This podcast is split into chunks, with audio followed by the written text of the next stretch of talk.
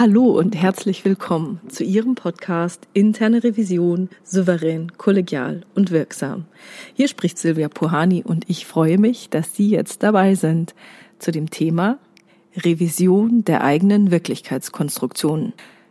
Ich glaube, das muss ich jetzt ein bisschen erläutern, weil Wirklichkeitskonstruktion ist ja schon etwas holprig und ein schwieriges Wort und nicht so gebräuchlich, weder in der Revisionswelt noch in der Umgangssprache.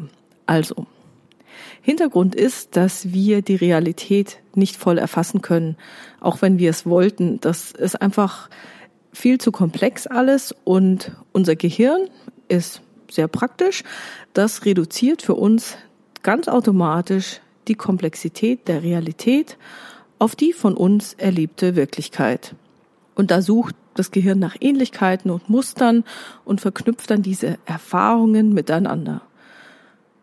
Das geht mit Bildern, mit Begriffen, die man wiedererkennt, aber auch mit Verhaltensweisen.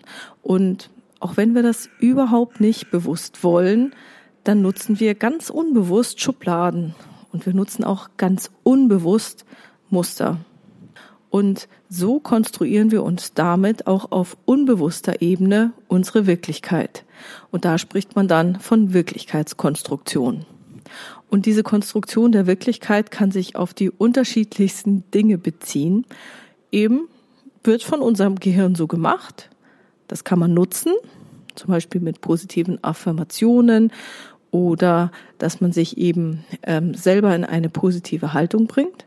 Das kann einen aber auch behindern, vor allem dann, wenn man es nicht merkt. Vielleicht ein paar Beispiele aus dem Privatleben, damit es für jeden nachvollziehbar ist. Vielleicht hatten Sie schon mal die Situation, dass Sie sich ein neues Auto kaufen wollten und da hatten Sie sich schon mal ein Modell rausgesucht und gedacht, hm, das Modell, das sieht doch schick aus. Das, ähm, glaube ich, werde ich kaufen. Und wenn Sie das nur gedacht haben und im Hinterkopf haben und Sie gehen dann über die Straßen, fahren durch die Stadt, dann wird Ihnen dieses Modell auf den Straßen viel öfter auffallen als vorher, als Sie sich noch nicht drum gekümmert haben.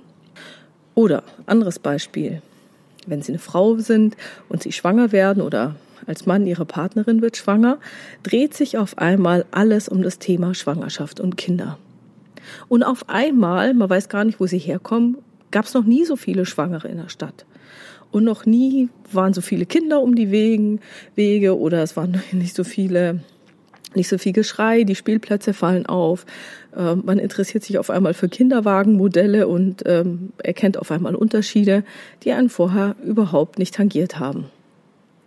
Nächstes Beispiel wäre, Sie treffen eine Ihnen unbekannte Person, vielleicht auf einer Party, egal wo, und diese Person erinnert Sie an irgendetwas und sie haben gleich in den ersten Sekunden ein Gefühl dafür und sagen, ist mir die sympathisch oder nicht. Das kann am Aussehen liegen, vielleicht am Dialekt, vielleicht am Gang, Kleidungsstil, Frisur, Geruch wirkt auch sehr stark. Und wenn Sie dann erinnert werden an eine Person, mit der Sie sehr gute Erfahrungen gemacht haben, dann wird derjenige Ihnen wahrscheinlich sympathischer ähm, erscheinen, als wenn sie mit jemandem, der genauso ausgesehen hat, ähnlich gesprochen hat und so weiter, eher schlechte Erfahrungen gemacht haben. Diese Beispiele gibt es natürlich auch in Organisationen. Zum Beispiel wird ein Kollege zur Führungskraft befördert und nach kurzer Zeit können Sie nicht mehr wiedererkennen. Ja, vielleicht ist ihm das Amt zu Kopf gestiegen oder ähm, er bildet sich weiß Gott was ein, aber er verhält sich auf einmal ganz anders als vorher. Oder in ihrer Organisation ist alles okay, es läuft sehr, sehr gut und alle tun so, als ob es immer so positiv weiterlaufen würde. Und wenn sie dann kommen und sagen, hallo, hier bestehen Risiken, wir müssen ja risikoorientiert prüfen, dann wird das einfach abgetan. Und da wird abgewunken und gesagt, warum? Läuft doch. Und daher ist es so wichtig zu wissen, wie man auch selbst die eigene Wirklichkeit konstruiert. Ich gebe mal ein persönliches Beispiel von mir, das mir die Sache so wunderbar klar gemacht hat. Und zwar gab es in meiner Kindheit, hat eben meine Mutter für uns gekocht und da gab es immer wieder mal Kartoffeln. Und dann hat sie die Schüssel mit den gekochten Kartoffeln auf den Tisch gestellt und jeder durfte sich bedienen und welche auf den Teller nehmen. Und ich sag's Ihnen irgendwie, ich weiß nicht warum, die Kartoffeln waren irgendwie nie richtig durch. Vielleicht kennen Sie das, man steckt so die Gabel rein und dann geht's zuerst ein Stück und auf einmal wird's hart, als ob man einen Apfel sticht. Und dann schmeckt das nicht. Und dann kann man die nicht ordentlich zerdrücken, weil sie zu hart sind. Und dann nehmen die die Soße nicht an. Naja, und Sie können sich ja denken, als Kind beschwert man sich bei der Mama, Mensch, Mama, Kartoffeln sind schon wieder nicht durch. Ja, hat nichts gebracht, hat, hat sich auch über Jahre nichts ähm, geändert. Okay, Zeitsprung.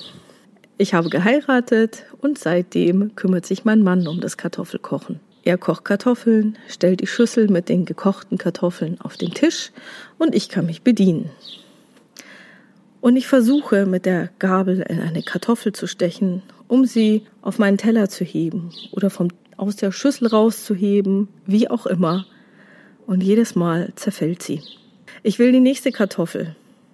Stech rein, butterweich, aber die Kartoffel zerfällt und fällt zurück auf den Teller oder in die Schüssel. Sie zerfallen mir beim Essen. Ich beschwere mich bei meinem Mann und sage, Mensch, die Kartoffeln sind schon wieder verkocht. Und diese Situation hatte ich zugegebenermaßen wahrscheinlich acht bis zehn Jahre meiner Ehe. Und irgendwann habe ich realisiert, dass ich mir in meiner Kindheit bei meiner Mutter antrainiert hatte, immer nur die guten Kartoffeln aus der Schüssel zu wählen. Und die guten Kartoffeln, die habe ich ganz unbewusst mit kleinen Kartoffeln gleichgesetzt. Denn meine Mutter hat eben nie auf die gleiche Größe der Kartoffeln geachtet. Und ich habe immer gedacht, hey cool, nimm die kleinen, das sind die guten, weil die sind durch. So, und als ich dann mit meinem Mann verheiratet war, habe ich dieses Muster ganz unbewusst weitergenutzt und wollte auch bei meinem Mann mir nur die guten Kartoffeln nehmen. Aber weil mein Mann eben auf Nummer sicher geht und wirklich will, dass die Kartoffeln durch sind, hatten seine Kartoffeln halt immer eher die Tendenz dazu, eher verkocht zu sein. Das heißt, bei meinem Mann sind die guten Kartoffeln große Kartoffeln, nicht wie bei meiner Mutter die kleinen. Und ganz interessant fand ich dann, dass es absolut genügt hat, dass ich das ein einziges Mal kapiert habe und realisiert habe, was ich da getan habe. Und so konnte ich seitdem, und das ist jetzt auch schon lange, lange her, immer eine bewusste Entscheidung treffen. Bei meinem Mann hole ich mir die großen Kartoffeln aus der Schüssel und wenn wir bei meiner Mutter zu Besuch sind, dann nehme ich mir die kleinen. Und das ist das Schöne dran. Es muss nur ein einziges Mal bewusst werden. Und jetzt auch fast Jahrzehnte später kann ich diese bewusste Wahl treffen und es funkt mir nicht mehr unbewusst dazwischen. Und darum geht's mir. Bringen Sie Bewusstheit in Ihre Wahlmöglichkeiten. Und damit Sie diesen Effekt auch selbst erleben können, lese ich Ihnen eine Geschichte vor, die ist anscheinend wahr, wenn man eben Stephen Covey glauben darf. Ähm, und äh, im Internet kursiert die auch an verschiedenen Stellen. Äh, die wurde wohl mal in einem Marinemagazin von Frank Koch äh, veröffentlicht. Und ich habe die aus einem meiner Lieblingsbücher, The Seven Habits of Highly Effective People von Stephen R. Covey. Auf Deutsch heißt das Buch Die sieben Wege zur Effektivität.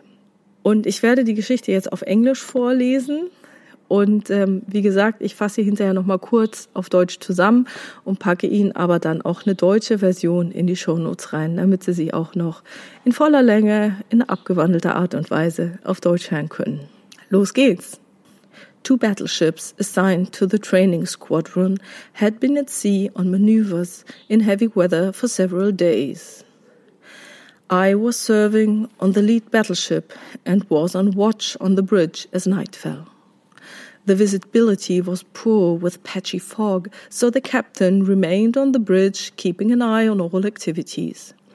Shortly after dark, the lookout on the wing of the bridge reported, Light bearing on the starboard bow. Is it steady or moving astern? the captain called out.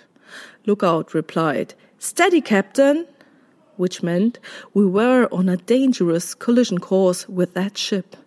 The captain then called to the signalman, Signal that ship. we are on a collision course. Advise you change course 20 degrees. Back came a signal. Advisable for you to change course 20 degrees. The captain said, Send, I am a captain. Change course 20 degrees. I'm a seaman second class, came the reply. You had better change course 20 degrees. By that time, the captain was furious. He spat out. Send, I'm a battleship. Change course 20 degrees. Back came the flashing light. I'm a lighthouse. We changed course. Also für alle diejenigen, die es nicht wissen, Lighthouse heißt Leuchtturm. Ähm, ein Marineschiff ist unterwegs. Ich glaube, es war im Mittelmeer. Es war angeblich ein US-Schiff mit einem Kapitän. Und da sehen sie ein Licht an Land. Und der Kapitän sagt dann, okay, die sollen dem halt ähm, Signale schicken. Das ging damals anscheinend mit Licht, ähm, dass der andere ausweichen soll. Und der wollte dann nicht, hat gesagt, nee, nee, weich du mal aus. Und ähm, dann ist irgendwann der Captain ausgetickt und hat gesagt, hey, ich bin Captain, ähm, du, du ähm, änderst deinen Kurs. Und dann sagt der andere, äh, ja, und ich bin Leuchtturm. Und manchmal spielt uns unser Ego so einen Streich und wir konstruieren ganz unbewusst eine Wirklichkeit, die nicht mehr viel mit der Realität zu tun hat. Weil in dem Moment, wo der sagt, hey, äh, bewegt sich dieses andere Licht, ähm, oder ähm, ist stationär und es war stationär und weil die halt die ganze Zeit in Manövern waren, haben die gedacht, ja wunderbar, da fährt ein anderes Schiff voll auf uns zu. Die sind gar nicht auf die Idee gekommen, dass es ja vielleicht ein Leuchtturm ist. Das heißt, wenn Sie beim Prüfen sind, hinterfragen Sie sich, hinterfragen Sie Ihre Annahmen, hinterfragen Sie Ihre Glaubenssätze. Wo nehmen Sie sich wichtiger, als Sie sind? Wo stellen Sie Ihr Licht vielleicht auch viel zu stark unter den Scheffel? Als es nötig ist. Ich meine, man muss ja immer relativ zurückhaltend sein, so bäh, bäh, bäh, falsch gemacht kommt ja nie gut an. Aber auch welche mentalen Grenzen setzen Sie sich? Was erlauben Sie sich? Und welche Verhaltensmuster können Sie an sich beobachten? Was war in der Vergangenheit eine super erfolgreiche Lösungsstrategie? Und ist diese Strategie auch heute noch unter den neuen Gegebenheiten immer noch erfolgreich? Ja, und diese Folge hat für mich sehr, sehr viel mit Revision zu tun, weil wir Revisoren uns auch selbst die Realität, nein, eigentlich nicht die Realität, die Wirklichkeit, unsere Wirklichkeit konstruieren. Im positiven Sinne bedeutet das, wir schärfen unsere Prüfernase. Wir kennen unsere Pappenheimer und Spezialisten. Man kann auch sagen, wir erkennen unsere Schweine am Gang. Ja, man weiß, okay, ich habe äh, dieses und jenes Thema, ich soll irgendwie ein Projekt prüfen. Erste Frage ist, na, wer wird Projektleiter? Und ich wette mit Ihnen, dass einige von Ihnen ihre Risikoorientierung schon im Kopf fast durchhaben, wenn Sie den ersten Namen hören, wer da der Projektleiter ist. Aber wir müssen uns eben auch davor hüten, andere vorschnell zu verurteilen. Jede Prüfungshandlung, die Sie durchführen, sollte immer auch die Annahme beinhalten, dass es eine gute Erklärung, und zwar eine andere Erklärung als Ihre, für die vorgefundenen Phänomene geben könnte. Und damit meine ich, Sie haben Zahlen, Daten, Fakten, schwarz auf weiß, wie die Lage ist. Und die Frage ist natürlich, warum? Und natürlich müssen wir danach fragen, warum ist es gekommen?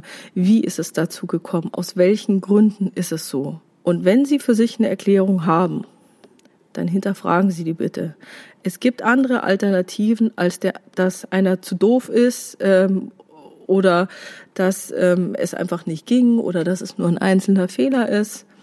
Waren die Leute unter Druck gesetzt? Haben die ähm, das volle Ressourcen zur Verfügung? War eine große Krankheitssituation? Gab es vielleicht eine Ansage von irgendeiner Seite? Hallo, ähm, das machen wir jetzt einfach. Was sind die Gründe, die dahinter liegen? Welche Annahmen treffen Sie? Und die Erklärungen, überlegen Sie sich mindestens drei, vier, fünf Erklärungen, die Ihre Zahlen, Daten, Fakten nochmal erläutern, wie es dazu kommen konnte, was der Hintergrund dazu ist. Weil vielleicht sehen wir sie noch nicht. Vielleicht erkennen wir es noch nicht. Vielleicht sehen wir die Zusammenhänge nicht. Aber fragen Sie nach. Fragen Sie bitte jedes Mal nach und besprechen Sie Ihre Prüfungsergebnisse mit den Betroffenen und vergewissern Sie sich, dass Sie sich immer auch selbst in Ihren Prüfungshandlungen hinterfragen. Denn nur dann können wir einen Job machen, der richtig, richtig gut ist und das Unternehmen voranbringt. Ja, das war's heute mit dem Thema Revision der eigenen Wirklichkeitskonstruktion. Ich hoffe, die Folge hat Ihnen Spaß gemacht. Und wenn Sie eine Frage haben, die Sie in diesem Podcast gerne beantwortet hätten, dann schreiben Sie mir doch gerne entweder eine Mail oder nutzen eines der Kontaktformulare auf meiner Webpage www.puhani.com. Wie immer gibt's eine anonyme Variante und eine offene Variante und ich freue mich, wenn ich interessante Dinge und Fragen bekomme, die ich dann in dem Podcast aufgreifen kann.